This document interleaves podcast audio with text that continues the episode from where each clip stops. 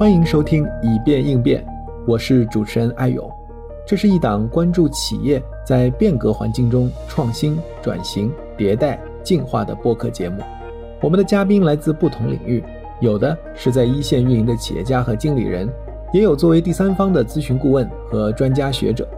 他们将为我们持续分享有关商业模式、战略规划、流程体系、人才组织等领域的变革案例与独到见解。帮助我们更好的应对不断变化的未知世界。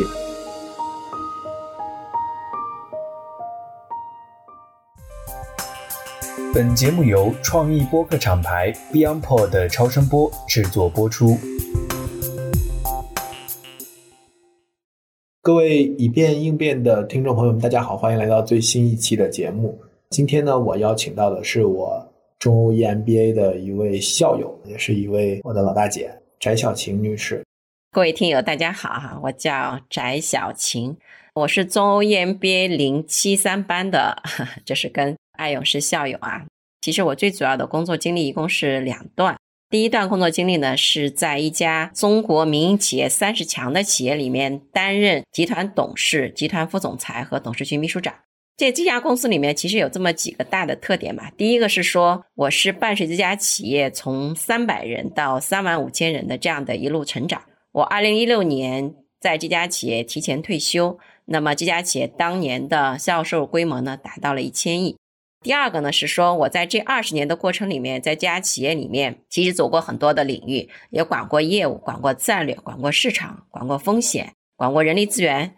管过文化体系建设。可以说是一个万金油似的吧，去很多的条线上都做过这样的一个管理。那除了这种正式的职务之外呢，还有一个角色，这个角色呢，就是说在整个的这家企业成长的过程当中和变革的过程当中，我是一个转换器的角色。这个角色就是说，这家企业在从小到大成长的过程当中，请过很多咨询公司，这些咨询公司有国内的。有国际的，有全球最顶尖的，比如说麦肯锡啊、IBM 啊、罗兰贝格呀、波士顿啊这些管理咨询公司，这样的一个转化器的角色呢，是让我把我们公司内部的问题转化成一个一个的咨询的案子，再把这一个咨询的案子变成是一个方案，我把它拿来在公司内部去落地。用一个数字标签来说的话，说这家企业在我身上花去的咨询费用大概有过亿，所以这是我在这家企业工作二十多年的这样的一个标签。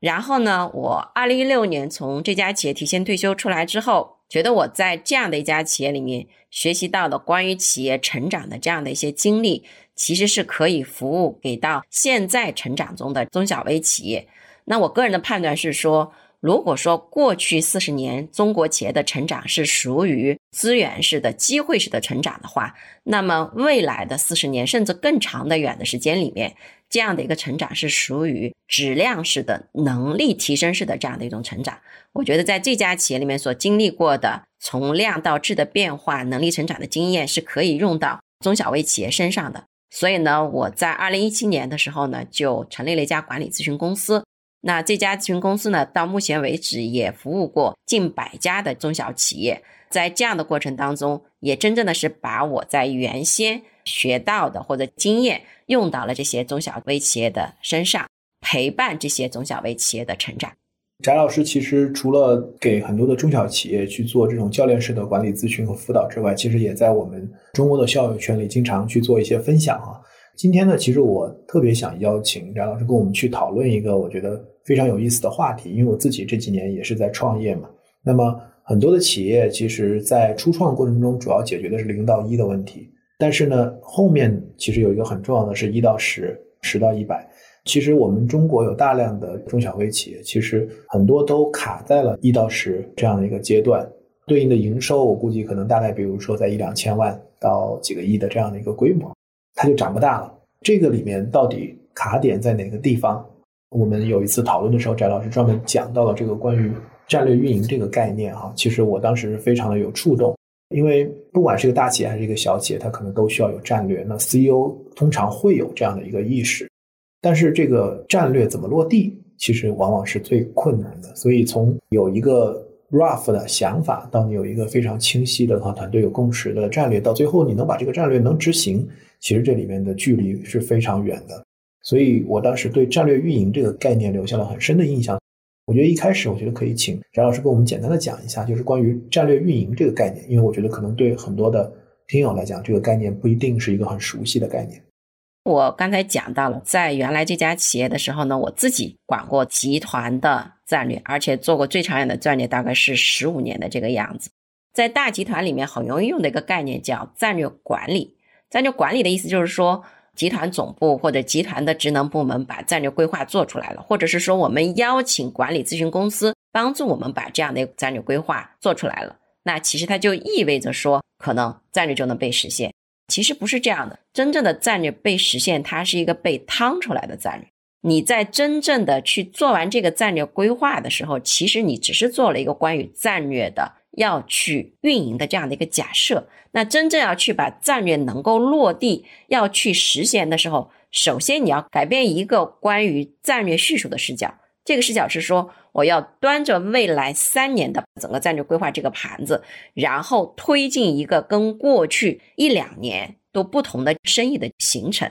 就是你的生意是在你运营的过程当中，我们把运营叫做有一个运营的节奏。我运营的节奏就是一年把它分成四个节奏，我们叫上轨道、攻坚破难、加速和冲刺。这个运营节奏包括了两个大的一个运营节奏。第一，三年的节奏，第一年可能是打基础的。第二年会有一个推进，第三年就有个加速，所以你每年做的是一个不同的生意，是不一样的一个推进的节奏。第二个大的运营节奏是在你每年做的时候，你也会有一个运营的节奏，这个运营节奏就是上轨道、攻坚破难、加速和冲刺。你上轨道的时候是说，你为了面向未来三年把你的能力形成的时候，你把这家企业要推到一个正确的轨道上。这个正确的轨道是基于未来三年发展的正确的轨道。你把它推到这个轨道上之后，你会发现，其实这个要实现起来比你要想象的难得多得多。因为这个生意的盘子和规模你不会，不会就意味着有几个关键的能力的形成你还没有形成。所以在这个过程当中，你就要干嘛？你就要带领团队出经验、出方法、拿套路。你一定是带着团队身先士卒，作为一个创始人要去攻坚破难。那一旦在攻坚破难的过程当中找到了一些方法，找到了一些手感，在这样的一个过程中去加速，来复制自我的成功，最后再冲刺。然后高层管理团队呢，又进入到另外一个节奏，我再来去把我未来的三年的发展规划重新再去做一个假设，再去做一个这样的一个规划出来，然后把这个规划到第二年的时候又再进行一轮上轨道、攻坚破难和加速。所谓战略是运营出来的，是说我们形成了一个运营的机制，这个运营的机制就是通过 PDCA 的这样的一个循环，持续的推进，持续的优化。在这过程当中，企业里面的核心团队是要率先垂范，要上下共识，然后来朝着公司想要去达成的那个目标去做运营的演化推进。最后你回头一看，说我原来规划的那个战略，其实是我在探索突破的过程当中不断去把它趟过来的，趟过来的战略才是你真正意义上的战略的落地。翟老师，我也特别干。就一下进入到很硬核的部分，我能不能稍微梳理一下，是不是我们企业就是要带着三年的一个周期来去做现在的这个工作，才是一个真正可以说是有战略的运营的概念的做法？因为我感觉大部分的企业，尤其是早期的企业，生存的问题还没有解决，那我们就不说了，那就是它还是在零到一的阶段。当它过了零到一的这个阶段之后，很多的企业都是以年为单位，到年底的时候，我们来做一下明年的这个战略规划、战略盘点。但是您刚才讲的就是说，我一定要至少要带着一个三年的这样的一个周期来去做，这个地方能稍微解释一下吗？因为对一家企业来讲的话，其实企业是一个完整的一个系统。那在这家企业的完整的系统里面，其实在还有很多的子系统，比如说市场和销售这样的一个系统，第二个产品的系统，第三个比如说人才发展的系统，还有供应链的系统等等。在这样的一个过程当中，其实你会发现。这个市场转化的哈系统来讲的话，速度会比较快。比如说，我们一个餐饮企业来讲的话，它每天都会有流水进来，相当于它的销售以天为单位，甚至餐饮企业是以顿。比如说，一天中午、晚上两顿，就是会有销售转化进来，这个速度还是很快的。那么对于一家 to B 企业来讲的话，差不多平均两三个月或者三个月为周期，就会有一个转化的周期出来，所以市场的频率是非常快的。但你会发现，对一家企业来讲，一个新产品的出来，它的速度还是蛮慢的。一般来讲，大概会是十八个月的周期。这个新产品从我有概念到有设计原型，然后我再把这个设计原型把它研发出来，再把它拿到市场去测试，然后再形成有规模的销售，整个过程差不多十八个月左右的时间。那么还有一个更长周期的是团队能力的成长，一般来讲都是以三年计。你回过头来你想一想啊，比如说你过年了之后的话，很多企业都会去招人。那招人的时候，你一开始想说，我很容易就把那人招来哈，其实不是这样的。你从招这个人的人才的画像，到网站上去筛选简历，到面试，到这个人能够进到企业里面来，大概需要花三个月的时间。然后你再看他说能不能够适应这家企业，大概又看了三个月左右的时间。这个三个月回来，你看这个人好像差那么点意思，要不再试试？再试试？三个月又过去了。这个时候已经到九月份了，九月份你想这个人不合适，不行，把人事经理叫来说重新再招一个，这一年就过去了。所以你想象那么当中说，我很快就能够把人招进来，很快就能把人用上，这是一个伪命题。所以我们一般对一家企业来讲，用人的或者是发展人的这个节奏，一定是以三年作为一个节奏。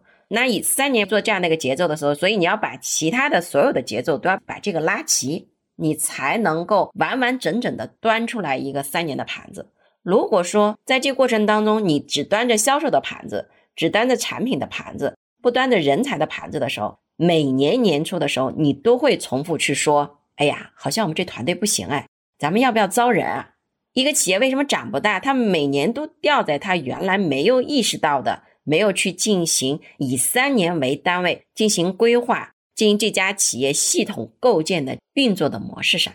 这个三年它是就像我们做五年规划一样，一五二五、十三五、十四五、二十五，是这样一个固定的。比如说从二零二零年到二零二五年，还是说我是一个滚动的三年，就是持续的、持续的滚动的赛，所以就每一年都要看未来三年后的那个点。对，那这个地方啊，我觉得很有意思。其实乔布斯也是这么说的。记得有一次有人采访乔布斯说：“你是不是已经把未来十年都已经规划完了？”乔布斯说：“No，没有，不可能。以我的感知和对我未来的观察的话，我大概一般只做三年的。我在这三年的过程当中去滚动未来企业的发展。”亚马逊的老总也是这么回答，因为他是个上市公司嘛。那每天上市公司达成指标的时候，那就有记者或者有人来祝贺他说：“哎呀，你看这个企业运作的那么好，达成了这样预期的结果。”他就会说：“我其实每天做的事情都是为未来三年以后再做的，所以我得到这样的一个结果也没有什么特别可高兴的，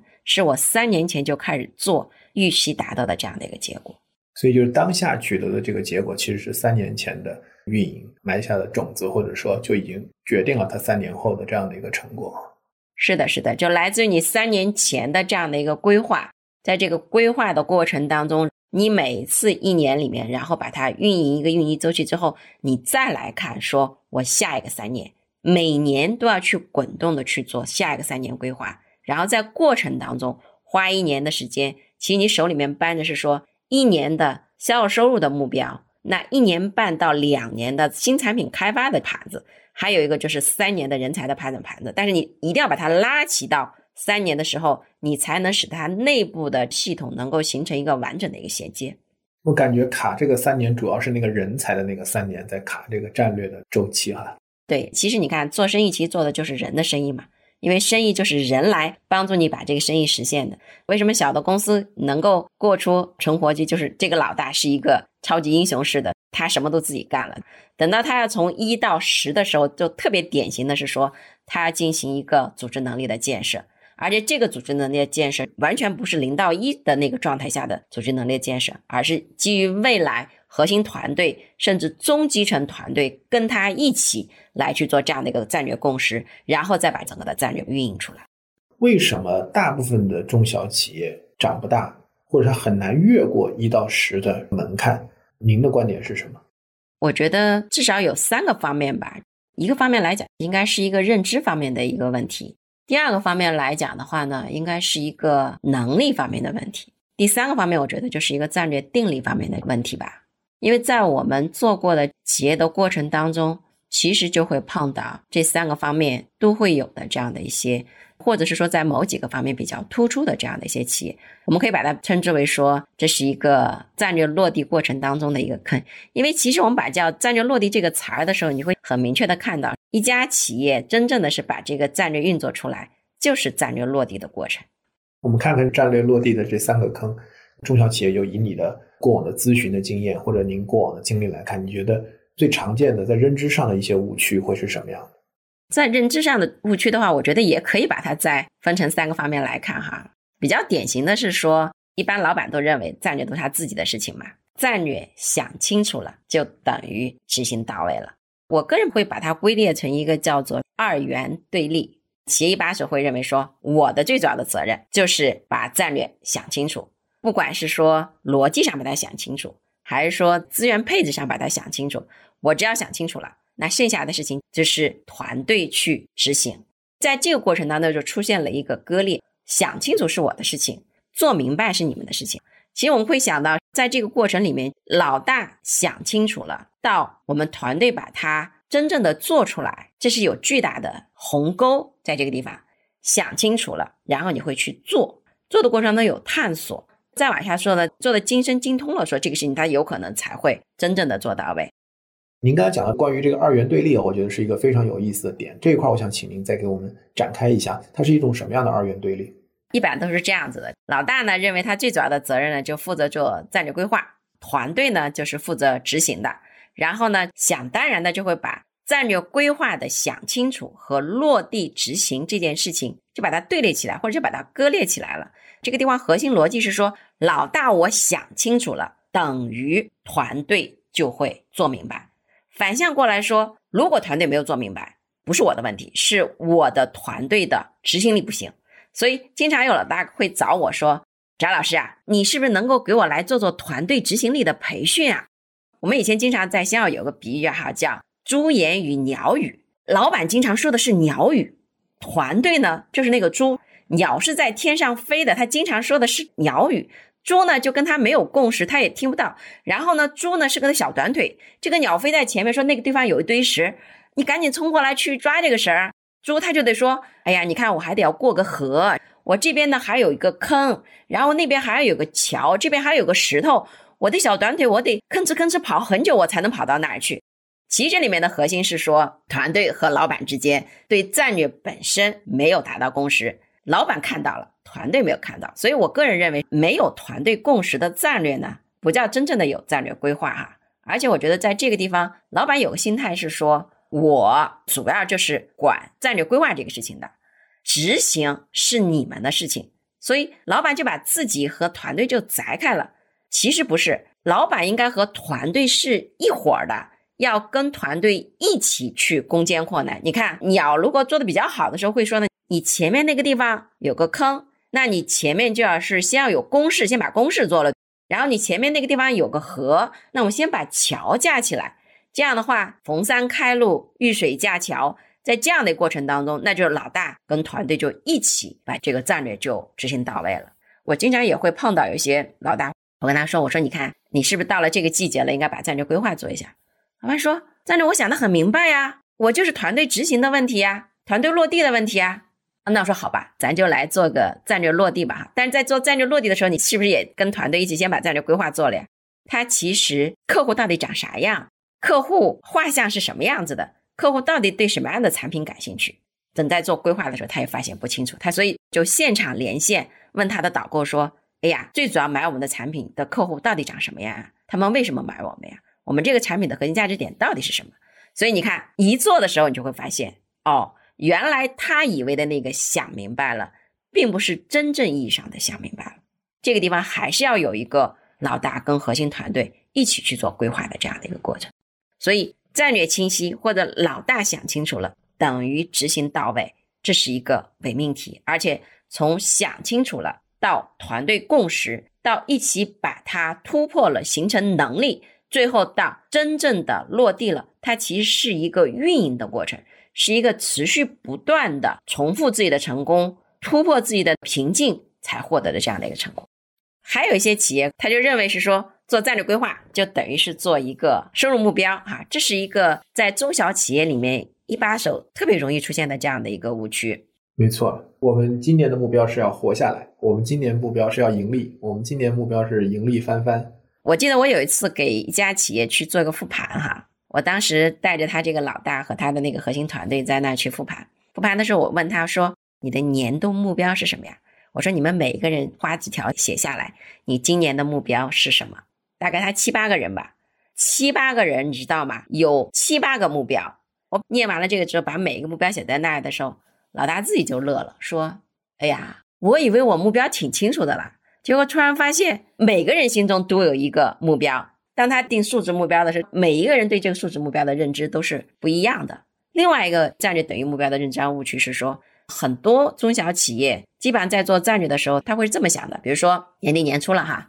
他也知道说我要去做个战略或者要拿一个目标出来，他就会想说，去年呢我增长了百分之十。”那我今年定个目标，我是不是可以增长百分之十五啊？哎，觉得这个收入百分之十五就已经很好了哈。你在这个地方你会发现什么？他在做战略规划的时候，他是以过去作为基准来去做战略规划的，他而不是以未来我要长成什么样，反过头来想说我应该增长多少来作为我的规划的。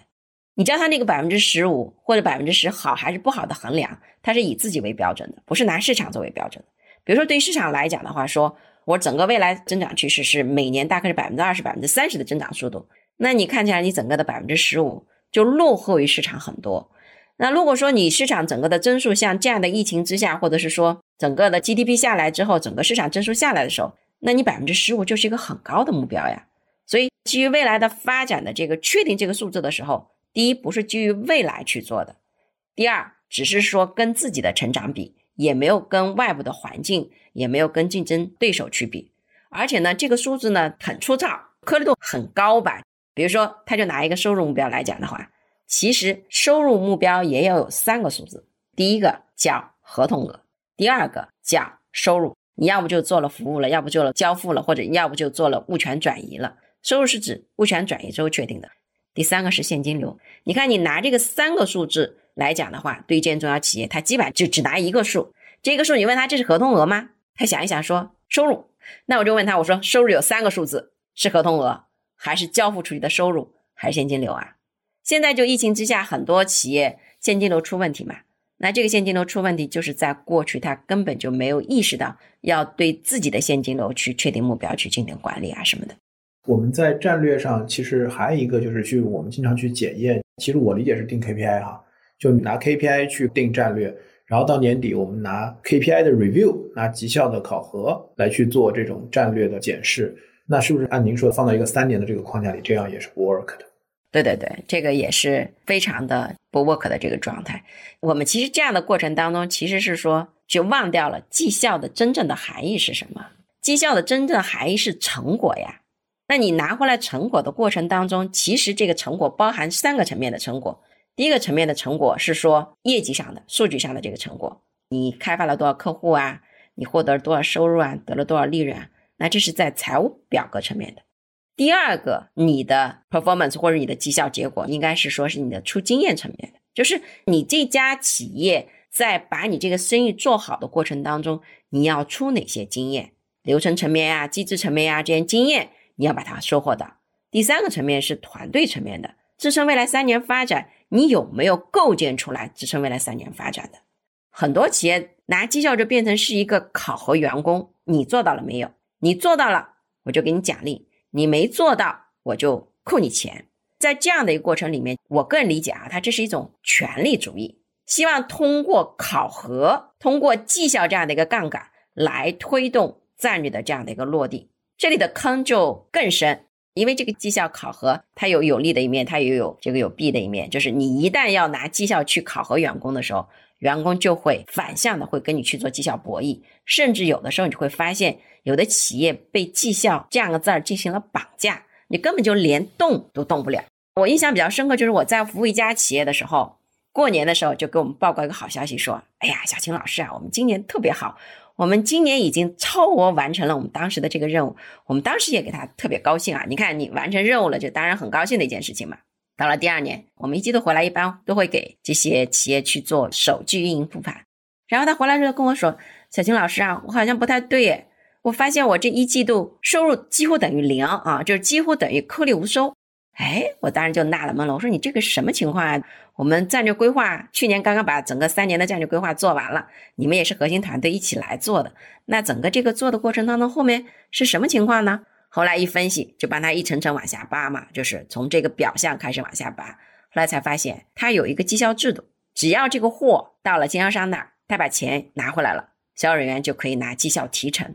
所以呢，销售人员呢就为了拿绩效提成，就在过年前让经销商过度的囤货。经销商一囤货，他经销商库里的货没卖出去的时候，经销商当然不会再买了，对吧？你这个肚子饱着呢，对吧？肚子里全是去年 销售人员推到我经销商那儿的。这就是我们讲的 sell in 和 sell through 压货的这个点。对对对，就是让经销商来囤货嘛，就形成了一个这样的一个寅吃卯粮。所以你背后实际上过于强调绩效制度的这样的一个杠杆造成的。这个绩效制度其实就是一个在我理解里面相对比较恶的这个制度。后来这家公司大概花了三年的时间才把整个的节奏给调过来，不给经销商去做囤货。好在他当时改过来没去做这件事情啊。后来有一年不是疫情来了嘛，他如果以以前的惯例继续给经销商囤货的话，那年他可真的就死了。我觉得你刚才讲的这个关于战略认知层面这三个坑，其实你在讲的时候我都在笑哈，因为我自己，呃，回过头看，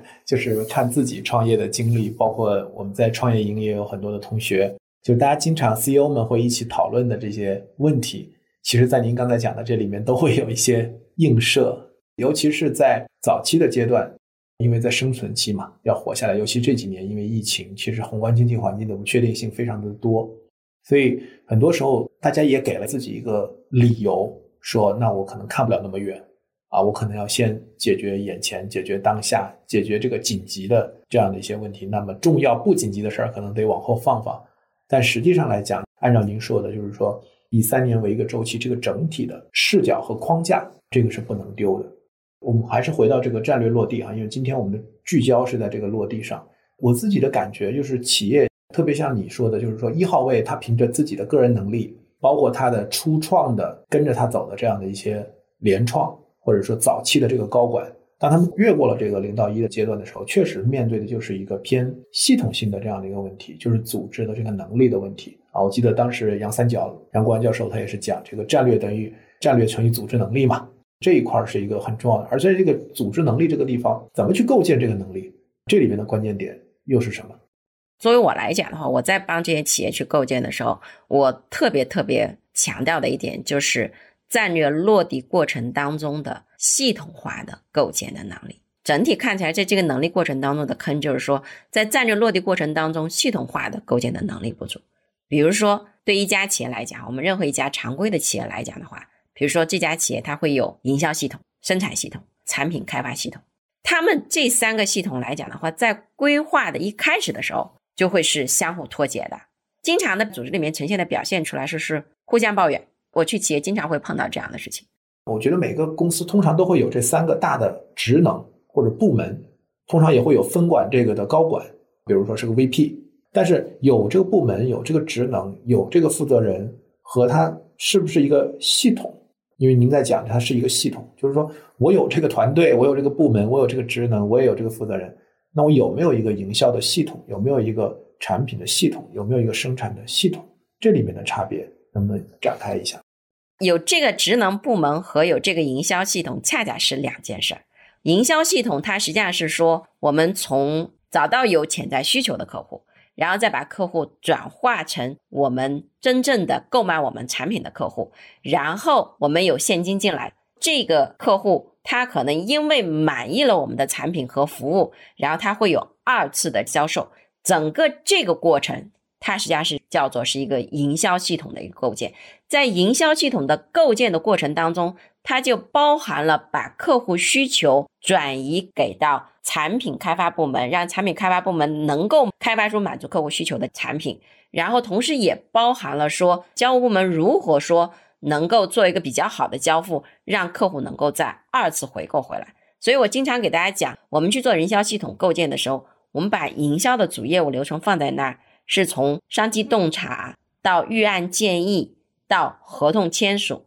到交付，到客户满意的二次回购，是整个完整的这样的一个流程。这个流程是包含了从创意开始，一直到这个现金回来的整个过程。啊，如果从职能的角度来看，销售部门管销售人员是吧？销售人员管把合同签订了，把客户招来回来。把产品卖出去，那你看它这个地方的话，它其实跟我刚才说的那个是有非常大的区别的。因为在组织建构的时候里面，它为什么会有职能啊？职能是为了专业化的分工，专业化的分工是在这个地方你的专业能力很长，但是这个专业化的分工如果没有用流程的方式来把它打通的话，就会形成部门墙，那客户就掉在部门和部门墙的这样的一个缝隙之间。所以就是这个系统的打造。其实是一个核心的点。那怎么样打造这样的一个系统呢？怎么样打造这个系统的时候，实际上就是你又回到规划层面了，因为你看到了说营销系统的这个节奏和生产系统的这个节奏和采购系统的节奏和产品开发系统节奏这四个大块，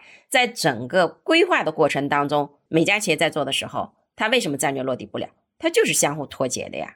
因为每个人只说我自己的，我不说别人的。那所以在这个地方就需要老大把整个的团队放在一起，把核心团队放在一起，然后我们就是以未来三年发展我们要做成什么样，就是未来三年收入目标，未来三年整个整体的客户发展要做成什么样，我们的发展意图，我们发展的意愿到底有多大？回过头来看，说我如何把几个大的系统在规划的时候把它就能够耦合在一起，就是找到各个系统的。自己的内在的运营的周期，然后使得彼此之间能够有一个很好的配合。比如说，我刚才前面讲到了，说你看营销系统的运作周期，一般来讲的话，餐饮企业大概每天都在转。那么我们 to B 企业、B to B 的企业，大概是以两到三个月，最长不超过六个月。那我们还有一些做政府工程的或政府的服务的企业，它 B to G 的公司的话，有的时候就是它最主要的关键节点，就是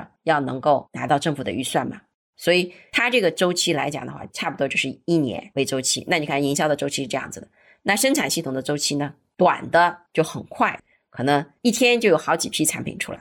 但是有的，比如说系统比较庞大的工程的话，它的生产周期就会比较长。那产品开发周期的话，它也一样，比如说大概是以十八个月左右，把一个新的产品能够完全的把它开发出来。所以我们在做整个的规划的时候，就是要以整个的我们的收入系统或者我们整个的业务开发的整个的大的系统拽出来后面这些系统，然后使得这些系统之间相互之间都能够衔接上，从而避免整个的在战略落地过程当中，在规划层面上系统构建能力的不足，导致系统之间没有衔接、没有穿透、匹配度不够，最终导致影响了这个系统构建的效率。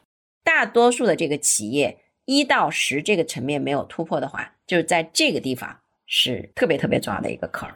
刚才你讲的那个画面感我特别强，到底我们怎么能够拉齐，把大家放到一个项目里面？所以我们看现在很多企业的做法，一个我们是通过 OKR，大家能够去做组织目标和部门目标的分解、承接和关联；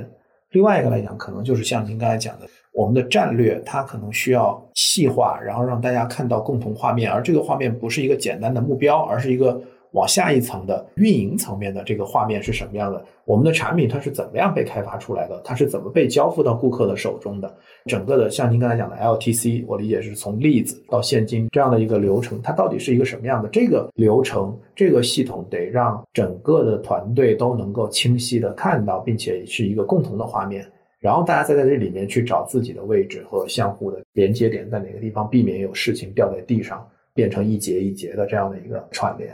这个就是在规划层面的时候，就是你要有意识到说，组织是一个系统，然后我组织是一个大系统，我组织内部还有小系统，然后我在构建这个组织大的系统的时候，我拿着三年的时间周期的时候，我要让这个大系统、小系统之间能够有效的贯通和衔接上。我们以前开玩笑说。不能我架墙你拆墙啊！我们经常组织内部不对话的时候，就变成是说我这边在盖着房做盖房子的事情，你那边给我做了一个拆墙的事情。那这样的话，整个的这个组织系统就处在一个特别混乱的这样的一个状态。陈老师，我觉得还有一个点啊，我自己的感受比较深的，就是说，当我们经历完了零到一，进入到一到十的时候，其实往往也是我们在组织内部一个人才的一个关键挑战期。一方面，我们原有的那个团队，如果没有这个团队，我们走不到今天；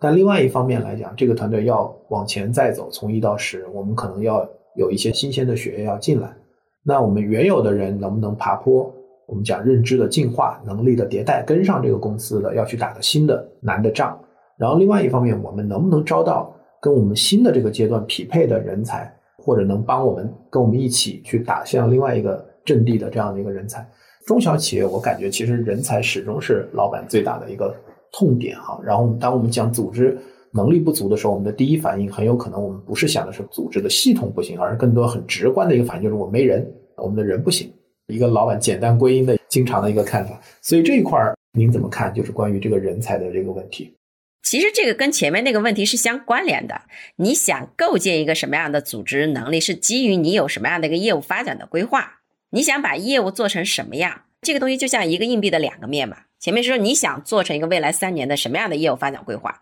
那你在这个业务发展的规划的过程中，你提取出来说，我要支撑这个业务发展规划要达到的话。我要构建出来的关键能力是什么？然后再说，我这个组织需要构建这样的一个关键能力的话，我需要的关键团队是什么？你清楚了，你想要需要的关键团队是什么的时候，你得数啊，数人头。我们还是拿餐饮举例子啊，因为餐饮大家都比较常见嘛。那比如说，我未来我要开十家门店，我现在只有三家门店，那未来七个门店，我七个店长从哪来啊？什么时候到位几个呀？这是战略性的人力资源发展规划嘛？如果说你整个的就是你业务发展规划那儿没搞明白，然后呢，你又没有想清楚说我的人才的发展规划如何去支撑这个业务目标达成的时候，你就会左支右绌吧？你就说确实是都是人的问题，在都是人的问题的时候，你先把它提升到说我的战略性的人力资源规划这件事情我干了吗？我知道我的战略性的人力资源规划，我想要支撑的业务发展的那关键能力是哪几个吗？那如果你这两个关键环节没搞清楚的话，那你后面当然就会这个人不够啊。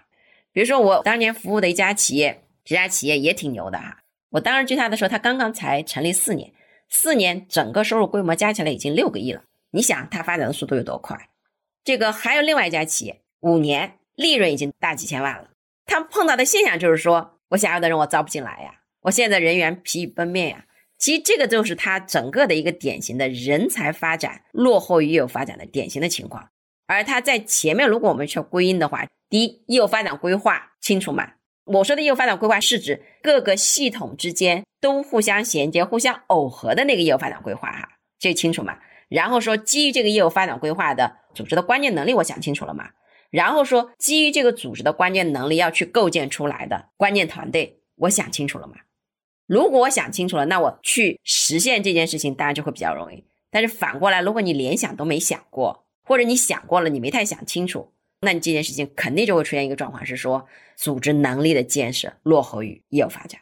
我觉得很容易，我自己感觉就是企业发展到一个阶段的时候，它最直观的表现哈，就是他想招的人他招不进来，然后他现有的人人才梯队里面可能还面临一个很重要的人或者怎么，他可能走掉了，然后对老板来讲伤筋动骨。对的，对的，我们把它归纳成是说，你现在这个情况就是在于是说你在救火嘛。那之所以会这个火起来了，是因为在战略发展过程当中，哪些是重要的，哪些是紧急的，你没有把人才的发展或人才的能力的构建作为一个重要而不紧急的事情，提前去进行部署和提前去进行构建的话，那等到事到临头了，这个火就烧起来了，你就处在救火的状况。因为它这是又重要又紧急的事情，这火越救，那你可能天天就变成是在救火救火。那你像战略这样的一个重要而不紧急的事情，你可能就把它放在边上。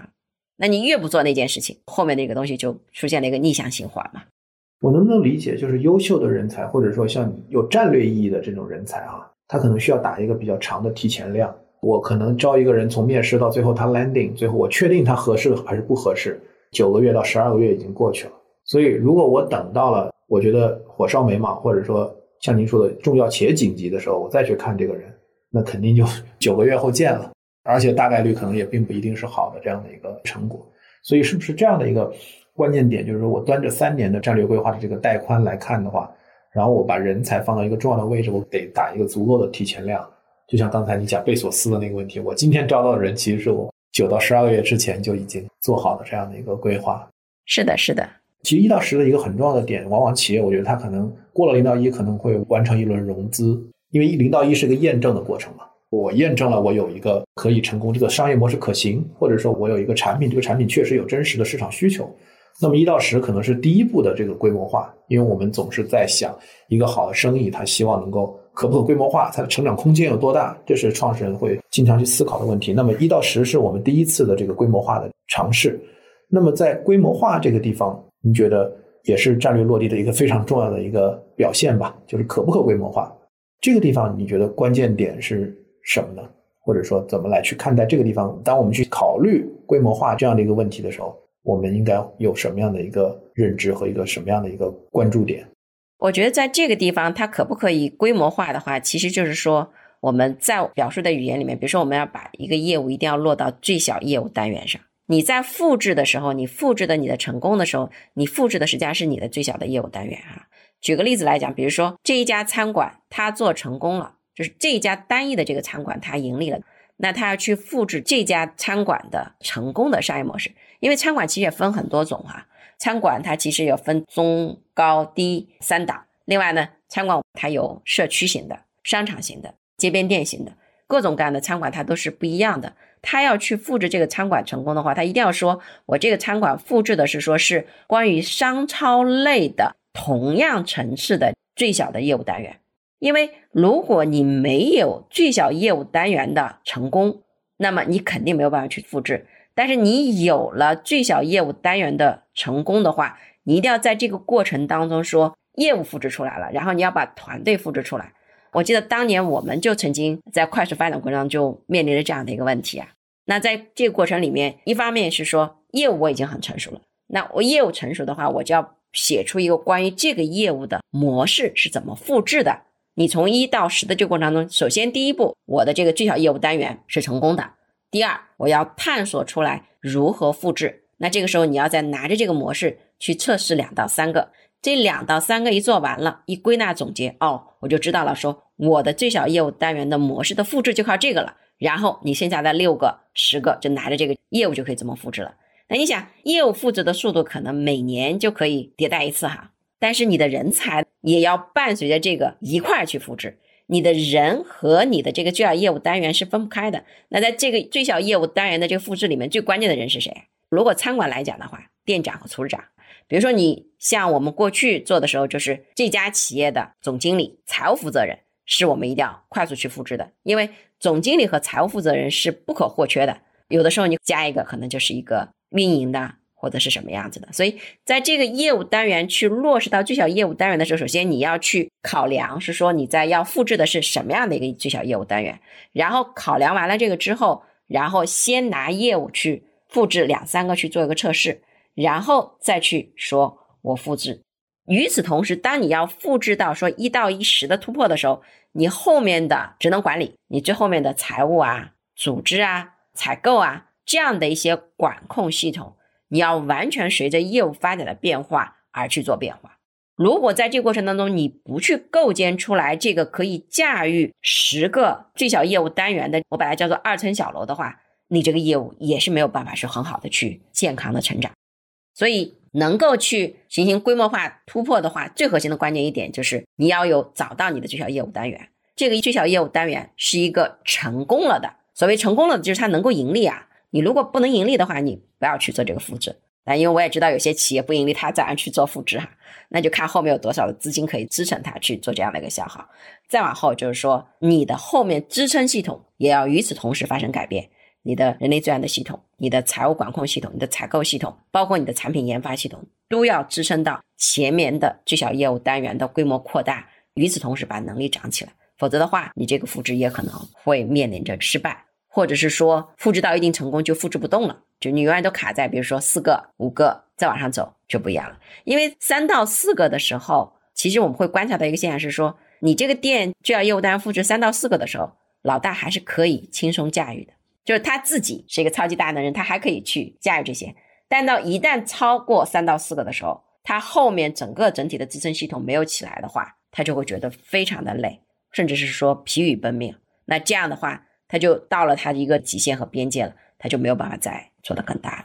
这也是为什么中小企业长不大的原因。特别好，我能不能理解为就是，当我们确认到达一到十的这个阶段的时候，规模化就是一个我们很主要的一个业务目标。但是为了去达成这样的一个目标，我们首先要找到最小的这样的一个业务单元，并且提炼出它的这个成功的经验，以及要去支撑它能够持续复制的职能的这个二层小楼支撑的这样的一个能力。如果我们比如说复制，我复制到一到三、一到四，我我裂变不动了，我长不动了。那可能就说明我还没有 ready，前面还是靠的是个人，还是靠的是老板，那就还是在零到一的阶段，还是老板个人英雄主义能力的一个延展。那这种对我们来讲，就你涨不动，我觉得这还算好的。更可怕的是，就是你没有意识到这个问题，你就哐当哐当跑马圈地一到十嘛，我们先来十个。如果放到店的一边开店一边关店，其实这个可能是更多加速你的死亡或者说这个失败很重要的一个场景。对，是的，是的，我曾经就跟一个老板就探讨过这个问题啊。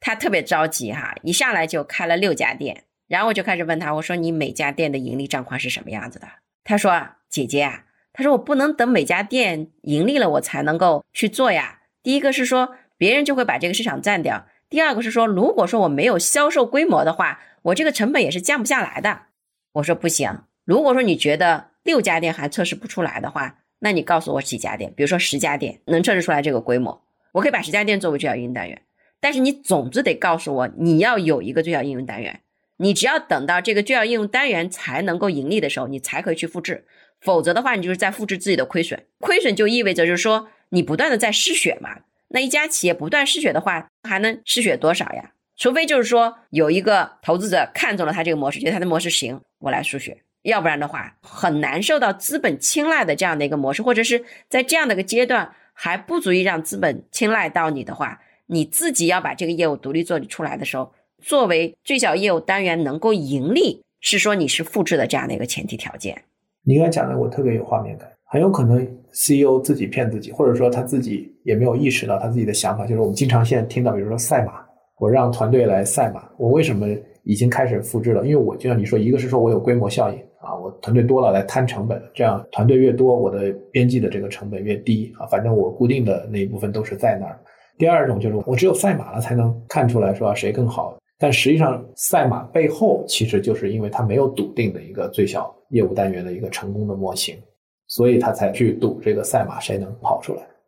再往前推一把的话，实际上是说他没有成功的最小业务单元的话，说明了他的产品客户关系的验证这一关都没有过，就是你的客户到底有没有认为你这个产品对他来讲是有价值的，你这关的验证都没有过。那你怎么可能就是让自己骗自己说，我这关就是随着规模扩大就能够被验证掉？那你越扩大，你反过来反向，你可能就是死得越快。我觉得其实在这几年，我自己的感觉啊，每年做战略，当然我们可能还没有做到像您刚才讲的，就是说三年滚动来做这样的一个战略规划。但是我觉得可能包括我们的节目，我们第一期我们录节目叫以变应变的时候，也开过这个玩笑，就是。员工最怕老板这个去上课哈，员工最怕老板跟你这样的教练交流，因为交流完了就去做调整，然后做变革。但是尤其这几年，大家确实明显的感觉经济的波动、宏观环境的不确定，然后很多黑天鹅的这样的一个事件，所以或主观或客观，就是我们确实有时候会看到，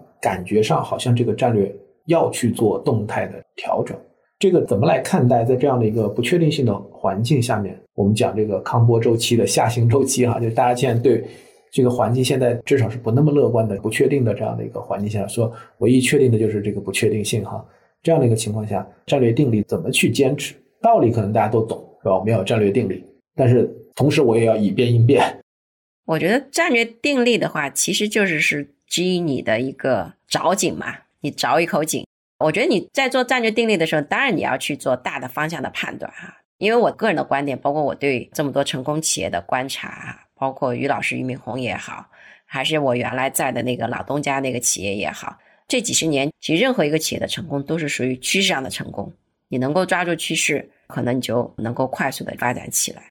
那么在这个判断之后，确定下来这个之后，那就是一个跑动的问题。你就像挖井一样，你只要凿到一定程度的时候，才会有水出来。尤其是在这样的一个疫情的不确定之下，很多的人就觉得，哎呀，这个疫情这么大的不确定，我该怎么办呢？我是不是有生意我就去做呀？因为我也是个创业者嘛，这个问题我也会去反问我自己：说这件事情就是为了挣一笔钱，你去干吗？但实际上我会回来想，说我的时间和资源是有限的，我还是要把它回到我的主流客户。我的主要客户就是中小企业。我如果去做大客户，那我一定是有我的目的和意图的。围绕你的最主要的主流客户，那客户的需求来去做你的这样的一个产品的设计，我认为这是一个就是有战略定力的问题，而不是说因为疫情来了，我这边有一个生意进来，我就去做了。比如今年是一个服务类的项目，明年可能是一个设备类的项目，后年变成是一个项目型的业务了。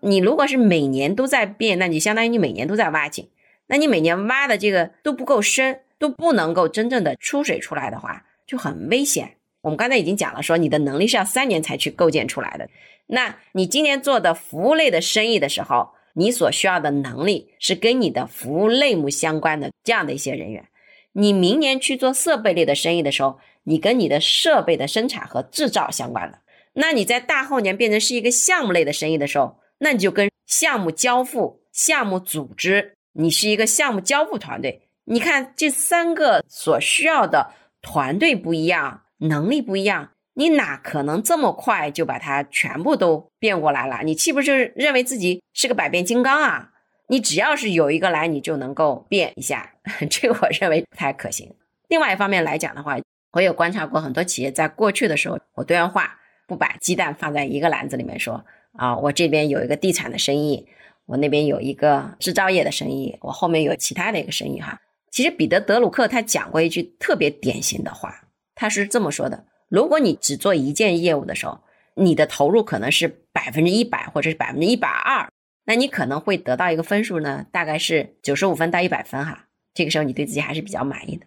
如果你去做两个生意的时候，不是不可以，你可以做两个生意。当你去做两个生意的时候呢，你对这两个生意的投入，大概你可能要投入到百分之一百五到百分之一百六。那个时候你得到的分数呢，可能就是七十五分、八十分，看起来也还可以哈。那等到你说你手上有三个生意的时候，你的投入可能就百分之二百。当你投入百分之二百的时候，你觉得你自己快吐血了哈，累吐血了。反过来讲，你可能生意也就只有百分之六十分到七十分，平均每个生意六十分到七十分嘛。那这个时候你可能对自己就有点不太满意了。你什么都想要，事实上你是不可能什么都想得到的。所以战略就是你一定要看准了有定力，然后你有选择。到时候你做了三个加法，不是不可以做，你可以做。做完了之后，你还得去做减法，还得说我最突出的主业是什么，而且是说这个主业是因为你经过了多年的这个积累和你有了多年的这个人才的储备之后，你在这个地方才是从你的数字到你的经验到你的方法打法到你的团队上下是一致对齐的。这样的话，你就把这口井真正的凿深了，凿出水来。你在这个生意上不断的去蝶变，只是我们可能以前在快速发展过程当中觉得多元化更好一点。反过来讲，其实这也是一个战略定力的问题吧。对你讲到多元化，我就想起有一个也是我们创业同学的一个笑话啊，就是开玩笑讲说，什么时候企业要多元化呢？它的前提条件是你的人才密度足够高，然后这个人才的能力啊在溢出。所以这个时候，你可能要通过新的业务来承接住，要不然这个能力就溢出，他人才就留不住了。但大部分时候，主要是老板的想法溢出，哈，就是，然后团队人才接不住啊，老板的这样的一个想法。今天我们也聊了一段时间哈，我想在节目的最后哈，我也想请翟老师跟我们有一些小结，因为我自己的感觉就是，当一个创始人或者一号位走到一到十的时候，其实他是很纠结的。我觉得一方面他有一些过去的成功，走到今天嘛，取了一点点小小的成绩。但另外一方面来讲，他也要往前看。所以你看到这几年创始人，你总看看他的朋友圈哈，就看他每天在转一些什么文章哈。今天是张一鸣是吧？明天是王兴、德鲁克，就是 他有很多要去学贝索斯，就是大家会看到有很多的大家在讲的一些很正确的这样的一些话。但是就像我们开玩笑讲，就是听过了很多道理，仍然过不好这一生。对于一个一到十的企业家，他到底应该向谁学习？然后我记得您当时跟我讲，就是说你觉得企业应该向自己学习自己的成功哈。当时给我一个很深的我觉得能不能在节目的最后也对我们的企业家和管理层，尤其在一到十这样一个非常关键的时间点，他去向谁去看，他去怎么去学习，向谁去学习。然后您所谓的就是企业向自己学习自己的成功，这个怎么来理解？因为每一个生意它都是独特的，而且每一家客户它都是独特的。每一个生意，尽管说它都叫餐饮，它尽管都叫工程，哈。生意是有规律可行的，但是每一家企业都要做出自己的差异化和做自己独特的个性来。